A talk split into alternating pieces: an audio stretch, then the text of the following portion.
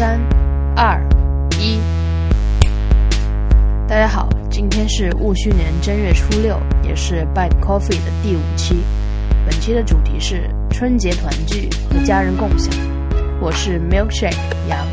目前居住在中国古代唐朝的一线城市广陵，而现在则是一个靠炒饭流传于世的小城市扬州。测评或者体验科技，不如放到每天的日常生活场景中。本期是戊戌年的第一期，所以在春节档期聊聊苹果生态下的家人共享。我觉得新鲜出炉的科技不应该只属于 geek，像爸妈那样面对 HomePod，然后说这音质真好，这才是技术开始的样子。春节是每一个中国人基本上都要，无论你在什么地方，你的家人都会让你。最好回家的一个时间段，呃，世界上也没有哪一个国家说会有这么长一段时间的停工、休整，然后回到家里。这不仅仅是回到家里，而且是要回到你的家乡去，回到你爸妈所在的地方。很多年轻人也越来越希望用春节的假期，不是在家陪家人，而是去出国度假，或者在国内度假，反总之就是出游。那也大多都是以家庭的形式，以二人世界的形式出去玩。总之，这是一个很好的享受家庭的时间段。而在这个假期，我也从美国回到了扬州江都，呃，我出生的地方。所以这是第一期，我坐在我自己的家里给大家录这一期播客。回到家里看，嗯，才回来大概不到一周，这几天跟家人相处的非常和谐。做这一期的一个原因是，昨天的时候，我爹拿着一根苹果的数据线来跟我说，说苹果的东西就是结实。我以前用的数据线用用就断了，但是苹果的这根用了很久都没有断。我说是的呀，苹果就会把很多的功夫花在这种别人看不见的地方。然后同时，像我是从一个学生到有一个专业技能职业的。身份的变化，我能有很深切的感受，就好像从一个学生转变到了一个大人的一个感觉。虽然以前在读博的时候，也每个月会有很少的一些津贴、一些奖学金，但是，呃，其实就是自己可以是养活自己没问题的，呃，但是依然是没有那种我是大人，我可以为家里做出一点什么贡献之类的感觉。但是自从我工作以后，我越发有那种。想给爸妈一种更好的，呃，给他们带来一种更好的想法，让他们就是远离那些就很 low 的东西，比如说，就一打开页面全是广告的那种搜索方式，再比如说他点进去，比如说某某音乐，他点进去，然后他告诉他，由于版权的关系，我们你你现在听不了，我不希望这种不好的体验。他们能有这种感觉，因为从我们其实会有一种，比如说我是是从酷狗音乐开始听起的，然后到现在 Apple Music 的哦 Spotify，就是这些是越来越规范的过程。其实我希望把这些想法，呃，这些审美可以带给我的父母，让他们也去就直接忽略掉那些什么酷狗那个时代的播放器，直接。给他们一种更舒适的一个界面来听歌、听音乐，然后用就是付费的这种方式来告诉他们花钱买服务这种思想。然后当然就是最好就是我来付费，他们来享受这样一种体验。然后既能既能帮他们省钱，也能让他们去感受到一些互联网的美的地方。一些科技公司美的地方，呃，其实我说的这个服务就是苹果的家人共享。那什么是家人共享？其实最早一开始，我是想给小肉派写一篇文章，文章的题目是教爸妈设置 iPhone。然后这篇文章的来源是我妈最近开始，就当时开始用了 iPhone，然后我当时在美国，没办法帮她从头开始激活，而且我觉得激活的界面有会有一些 confusing 的地方。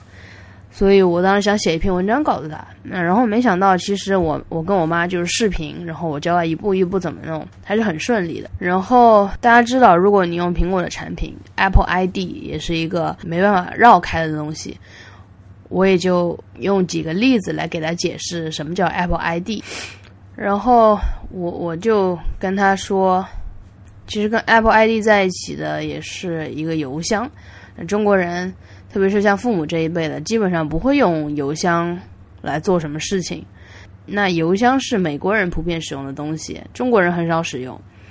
美国人认为邮箱是找到一个人最好的方式，给这个人发送新闻、广告、消息。两人约见面，有时候都到了，还得发个邮件问你是不是到了。说是的，我就在楼下，我就上来。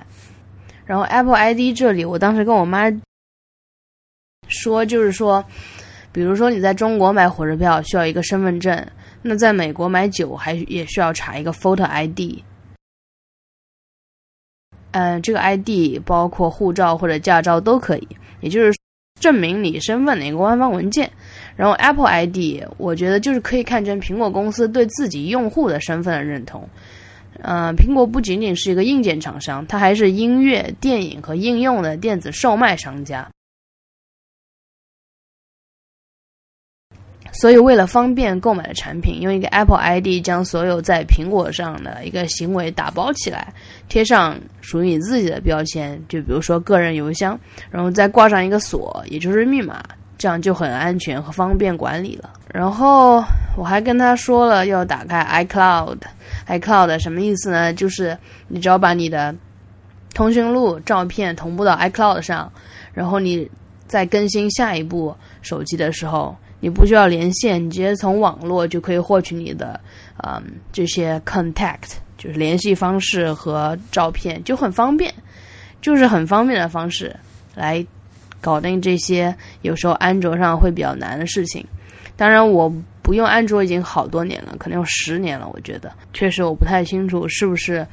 应该不会有太多人整个从 iOS 生态转入 Android 的生态吧，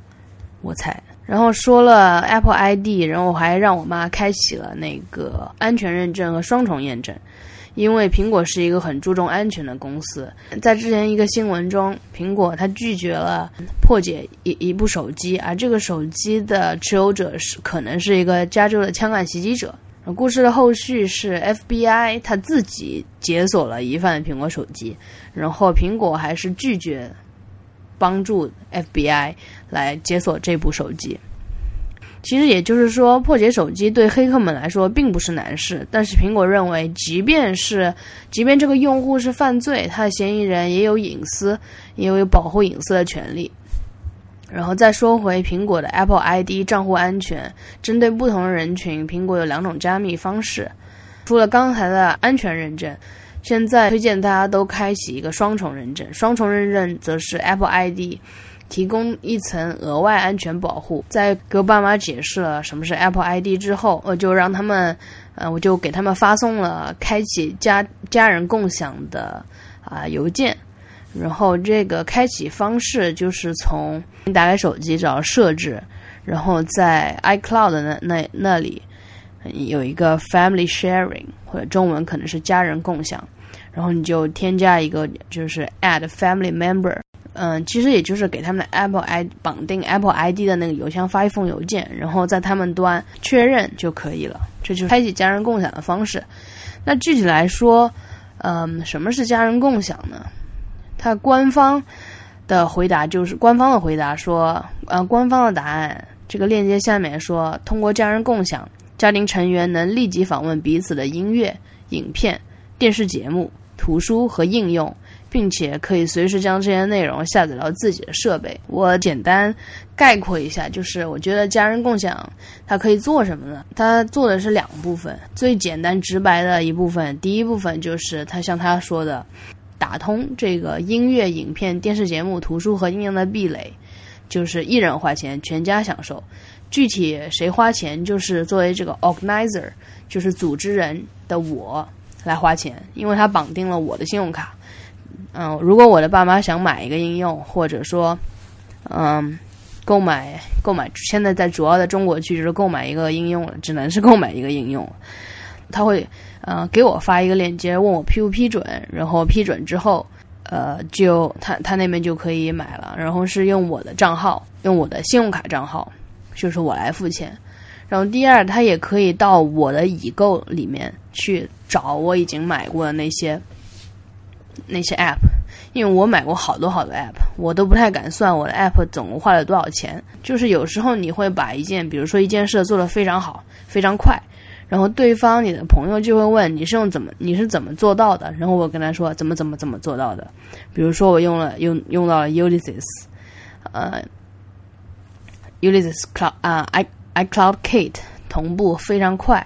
然后我从这边写完，然后。立即立即就在我的电脑上呈现了，然后他又问我怎么做到，我说我买了 Ulysses，然后他就问 Ulysses 多少钱，我说我已经忘了多少钱，但是好像五十刀还是多少，然后人家就会很莫名其妙，觉得你疯了嘛。其实对啊，事实就是我并没有疯啊。你也看到了，我能把一项事情做得很好很快，这是题外话了。我只是想说，就是因为我我有很多。已经购买的东西，然后而且是觉得很好的一些 App，我通常就会直接去我爸妈的 iPhone 里面，然后找到我的已购，然后啪啪啪给他们下什么啊 Pocket Casts，就是跟能跟我互相协作的一些 App，我就会帮他们下这些，教他们怎么用，我觉得挺好的，就是很简单的，你你买啥，你爸妈就就有啥了。然后除了这个，还在那个 Apple Music 里面。就说到 Apple Music，我不知道我爸妈之前是用什么听歌，因为我之前给他们买的是锤子手机，他们用的应该是锤子内置的，用的是网易云云音乐的服务，其实挺好的，界面很整洁。我爸妈不止一次的跟我说，说这个手机还挺快的，然后界面还挺清爽的。我说是的，我希望把这种设计理念带给我的父母，然后希望他们会。有一种整洁的美在里面，就干干净净的，就挺好的。然后后来就还是觉得，无论跟他们做什么，有些事情总是不太方便，还是 iPhone 会比较更符合这我自己所在的生态，明白吧？就是还是可能更适应我的一个生态，所以把他们拉到了这个生态来。家人共享就在听音乐这一块，它有一个 Apple Music，如果你单人是每个月十元人民币，如果你是呃 Family Sharing，就是。每个月十五块钱人民币，那你现在可以三个人都可以用 Apple Apple Music，然后每个月十五人民币，其实这个价格就很低很低了，十五块钱就像我之前说的，连半杯星巴克都买不到呢，对不对？然后现在我也是那种比较喜欢分享歌的人，我无论是把歌发到新浪微博，把那个链接发到新浪微博，还是发到朋友圈，还是发到我们群里。然后我爸妈都可以直接点到链接，最多就是跳转嘛，然后跳转到 Apple Music 去听到歌。因为很多时候我爸在使用之前，呃，会跟我说，呃，在我发发了一个链接，而而且他点完也不知道去哪了之后，他又跟我说你在听的什么歌。就是你虽然知道他听了可能不太喜欢，但是你还是希望你的父母能知道你在干什么。我这个世界是随时对他们 open 的。在这个一人花钱全家享受的系列，我主要总结了在中国区，也就是 Apple Music 和嗯应用，这比较好，因为我们电影、电影、书籍、iTunes、iTunes Store 都没有开嘛。然后在进阶的功能，我觉得首首选的一个我最喜欢的是一个定位的功能，在那个 Find My Place 还 Find Your Place。嗯，在那个 Find My Place 里面，你可以呃追踪你爸妈现在的位置。我记得有一次就特别好玩，我在美国，我妈去不知道哪里玩了，然后我妈就问我说：“你知道我现在在哪里吗？”嗯，我现在出去玩了，然后我就说：“你等一下。”然后我就去了 Find My Place 查了一下，发现我妈是从哪里去哪里，去了一个高，在一个正在一个高速上，然后我就跟她说：“你是不是在哪哪哪哪？”然后我妈就很神奇的觉得我特别厉害，就是挺我是挺 enjoy 这种呃这种有趣的家人的对话，然后我还是没有告诉他我是怎么知道的，然后这个定位的功能就很实用嘛。有一次是我们全家人，我们两个人，我跟我妈到一个地方吃饭，然后就差我爸没到了，然后当时我们挺着急的，我怎问怎么还没到？你你爸还有多久才来到？然后我就说，我来看一下 Find My Place，然后发现我爸，嗯，正在哪条哪哪条路上，是大概还有几分钟到。其实这个是很实用的功能，呃，除了这个以外，还有就是相册的功能，它会默认建立一个名叫“家庭”这个的相册。你们只要往里面，往这个相册里面放照片，然后可以同步到所有的家庭成员里面。然后这就是我们家一个放相相呃放家人照片的地方。我会把我定期在学校啊，在工作的时候照片放进去，然后我爸妈也会在把他们玩的照片放进去。就这两个功能是比较实用的，然后爸妈用起来，呃，很很容易的两个，嗯，两个功能。然后其他几个功能，说实话就会有点难，因为比如说像呃，我的爸妈大概有五五十几岁了，他们一般不会用日历，不会用代办事项去管理他们的呃 GTD，所以有时候比如说。我我买了三张电影票，然后电影票告诉我加到日历里面，我我都会加到那个家庭的那个呃日历里面，也就是会同步到他们的手机，然后会发送一个邀请，问他们接受不接受。大多数时候，其实他们是直接忽视的。呃，我我是有些必要的，因为我的 events 有点多，然后对他们来说，其实可要可不要。然后相同的就是代办事项。我还跟我妈试过，就是我在美国的太平洋时间发一个 to do list 给她，发一个 to do 给她，然后问她什么时候收到的，嗯，她会自动转换时区，算到我妈所在的北京时间，然后还挺智能的。但是这个功能确实也不太用得到。说完了定位、相册、日历和代办事项，然后下面就是一个存储空间。就目前来说，呃，我还没有开启那个 Family Sharing 的两百 G、两百 Gigabytes 还是多少一百 Gigabytes 的容量。啊，我自己是五十，然后我爸妈现在五 Gigabytes 还还挺还挺多的，所以，然后我也不太建议他们用 iCloud 同步手机。呃，我就跟他们说，如果你手机怎么样了，你你先告诉我，我帮你们同用 iTunes 同步到电脑上，然后电脑连接连接着再恢复，这样比较比较好。因为有时候，比如说家里的网络问题啊，同步了半天也同步不上去，就很恼人。所以其实，嗯，Family Sharing 的功能可以做很多东西。我想很多家长也都是用的 iPhone，然后你们孩子也是用用的 iPhone。就完全可以用这样一个，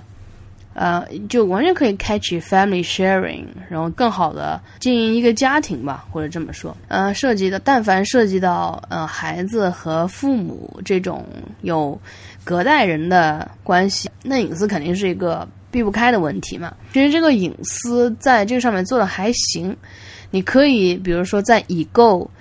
那一栏的 app 栏里，你可以向右滑，它会。问你是不是 hide，也就是是不是隐藏。然后对于 Apple Music，其实音乐品味虽然我承认它是个人隐私，但是你爸妈知道你的音乐品味，这也没什么好隐藏的好隐瞒的。你说你听谁的歌，你爸妈会很生气呢？呃，这里我还插一个很好玩的地方，我爸在我上四年级还是五年级的时候收上来过一盘磁带。他肯定看这磁带后面讲的都不好的东西，就是抨击补习，然后抨击社会的那个呃哈狗帮的歌，也就是 MC Hot Dog，然后就被我发现了那盘磁带，然后我就偷偷的开始听，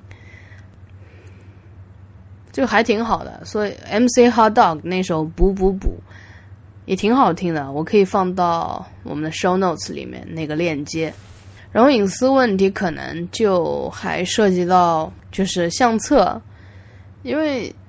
对吧？相册也还好，因为你就是把相册放到你把你觉得该放的相照片放到那个叫家庭的相册里面就可以了。他也没有权限说去看你的每个相册，其他的相册这是没有这个权限的，所以这个 OK。然后其他的隐私问题就是可能定位吧，确实，如果你出去玩，你跟家人说你没出去玩，但是他们从这个 Find My Place 里面看到了你在哪儿哪儿，这个就是一个隐私的问题。然后这个应该是可以从 iCloud 里面设置的，你说不显示这个呃定位。嗯，其实还有一个方法就是你不告诉他们你是怎么看到的，他们或者你就在手机上帮他们把那个 Find My Place 这个 app 删掉，他们就看不到你的位置了。对，它在这个 Shared Features 里面有一个 Purchase Sharing 是开着的，Apple Music 是开着的，然后 iCloud Storage 我是暂时没有开，等我以后有必要了我再开。然后还有一个就是 Location Sharing，你也可以开或者不开，或者你嗯。你还可以进入他，你进入家庭成员，然后你你来进行一个 stop sharing my location。比如说，我可以选择 stop sharing my location to my mother。在就是细节的地方，你可以设置的。哎，我觉得苹果对这些的考虑应该还是挺深的吧，因为呃本来西方人就是一个很注重个人隐私的。社会，他们应该不会像中国一样，就觉得孩子的日记家长可以看，人家家长还是挺自觉的。我觉得有可能啊，我只是这样一个揣测。所以隐私的问题就先说到这里，然后最后再说一个还我也觉得很尴尬的问题，就是 goodbye。因为一个 family sharing，它总共只有五个 family member，然后你想。这个孩子总有一天要长大，他会跟别的人成家，他也会有孩子。这时候其实像美国，他一个 family 他就不太够啊，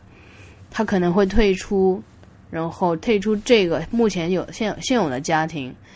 嗯，目前现有的家人共享，去建立一个新的 family sharing，这都是嗯很很现实的问题。呃，或者就比如说啊，你谈了一个男朋友或者女朋友，然后你们关系特别好。然后你想跟他分享你的 app，然后这时候就是你们的关系还处在，你知道吧？就是在成为家庭成员之前和就是关系确定之后那一阵，有一些你好像不太适合把他加到你们的 family member 里面，因为如果你没有跟你的爸妈说啊，我有一个对象了，这时候你加一个 family member 进去，他们也会觉得很怪异。因为你们已经有了一个 family member，你们已经有了一个家庭的相册，这时候他是可以 get access to this album。然后这里就有也有隐私问题了，有没有这个，或者说他可能他还没有这个权限，说可以看到你家人自己就是很亲密的这种直直系家人之间的沟通，所以这是一个有点嗯。处在一个问题边缘的地方。然后就是，如果你解散了，如果我作为一个 organizer，我解散了，我退出这个 family sharing，那那整个这个这一套生态就不存在了。也就是说，那那整个这一个群组就解散了嘛？就像 QQ 群主如果离开了，那这个 QQ 群就解散了，道理是一样的。然后这时候他们虽然是不会自动帮他们删除他们嗯已经下的 app。但是如果他不小心删除了，他是下载不到的，或者说 Apple Music 他就得自己付费了，这也是一个有点不是很合适的方式吧，就是一个牢牢的，就是你你你用 Apple Music 以后，它就是一种生活方式了，然后这时候你如果做，就是硬要把这种从这种生态扯开。他们可能不太接受，我觉得就这个问题，我觉得因为因为 Family Sharing 是 iOS 九之后才发布的一个新功能，你想从那个时候，可能大概二十到四十岁的人会用这个 Family Sharing，那等他们的孩子或者等他们的生活发生一个变动，可能就是五六年之后的事情。当然也也可能一一大部分人不会使用呃 Family Sharing，那像我可能我觉得五六年。那肯定会有一个变动，然后你就会觉得我应该怎么处理这个问题，就好像还弄得挺伤感的一样。就是从一个 family sharing 退出之后，建立另外一个 family sharing，在我来说好像是有点伤感。就是成长可能就是这样，你从这个家里出来去上大学，然后找一份工作，你不再十分依赖你的父母，你的父母也会有一种失落，这种失落感。对我来说可能是一样的，你不能因为说它是技术，你就不觉得这种这是一种失落感吧？我是这么这么想。对，然后说了这么多关于家人共享的事情，然后最后我还想讨论一下上一期我聊的 HomePod，就是 HomePod 的家庭属性。你看 HomePod 它的 Home 这个就告诉你它应该是放在家里的，一个家是有家庭成员的，它不像手机，手机不是 home home phone，它是 cell phone，它是就是 personal 那种属性。但是 HomePod 你放在家里，应该是从我的理解，也应该是每个家庭成员可以去控制的。刚刚发生的一个是，就是，呃，我出去玩了一会儿，然后我出去玩之前，我把 HomePod 就是关关了，就说啊，Hey Siri，呃，Stop。然后回来我发现，哎，HomePod 打开了，我就问我妈说，是不是你打开的？然后我妈说是的，我就跟她说了什么，Hey Siri。play，我就说了简单的这几个字。我说妈，你真棒。然后就其实你觉得好像，就好像我们从小孩子开始，一开始还在地上爬，然后突然能站起来那一瞬间，我都能体会到这种成长的喜悦感。这个跟辈分可能是没有关系的，这个人有关，和那种亲情有关。我就很喜欢 HomePod，它没有设置声纹识别。他没有说这只能我来控制，所以就最近把它放在家里，我爸也参与了我跟参与了这种讨论，他也试着说 “Hey Siri”，嗯，play 之类的，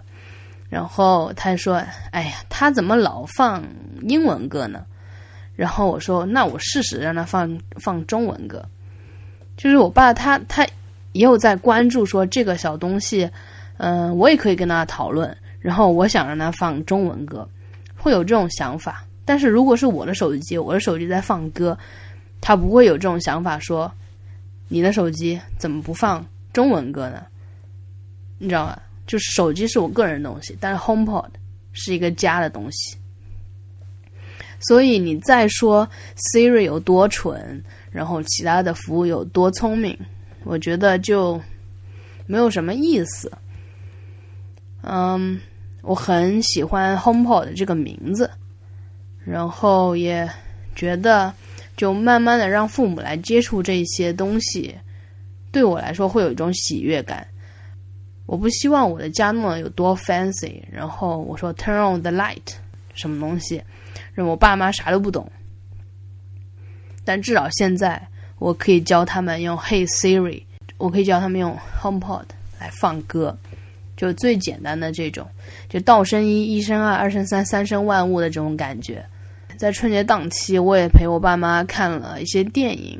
就是那种以前我肯定是不会去看的电影，就觉得自己特清高，只只爱看《布达佩斯大饭店》那样 level 的嗯电影，然后稍微 low 一点的，就纯粹搞笑的嗯国产片不乐意去看。但是我不是为了去看电影啊，我是为了陪陪我爸妈呀。好了，谢谢大家收听这一期的 Byte Coffee，欢迎大家给 Hi at Byte Coffee 写信，在新浪微博、Twitter 和 Instagram 给我们留言，地址都是 at Bite 的 Coffee。祝大家戊戌年正月初六快乐，给大家拜个晚年，恭喜恭喜恭喜你呀，恭喜恭喜恭喜你，嗯嗯嗯嗯嗯嗯嗯嗯嗯嗯。